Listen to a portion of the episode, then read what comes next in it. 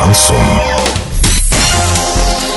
С новостями к этому часу Дарья Дмитриева. Здравствуйте. Спонсор выпуска «Строительный бум» ИП Халикова РМ. Низкие цены всегда. Картина дня за 30 секунд. В ДТП на трассе Оренбург-Самара погибли 4 человека. В Орске с 13 июля перекроют улицы Елшанскую и Энергетиков.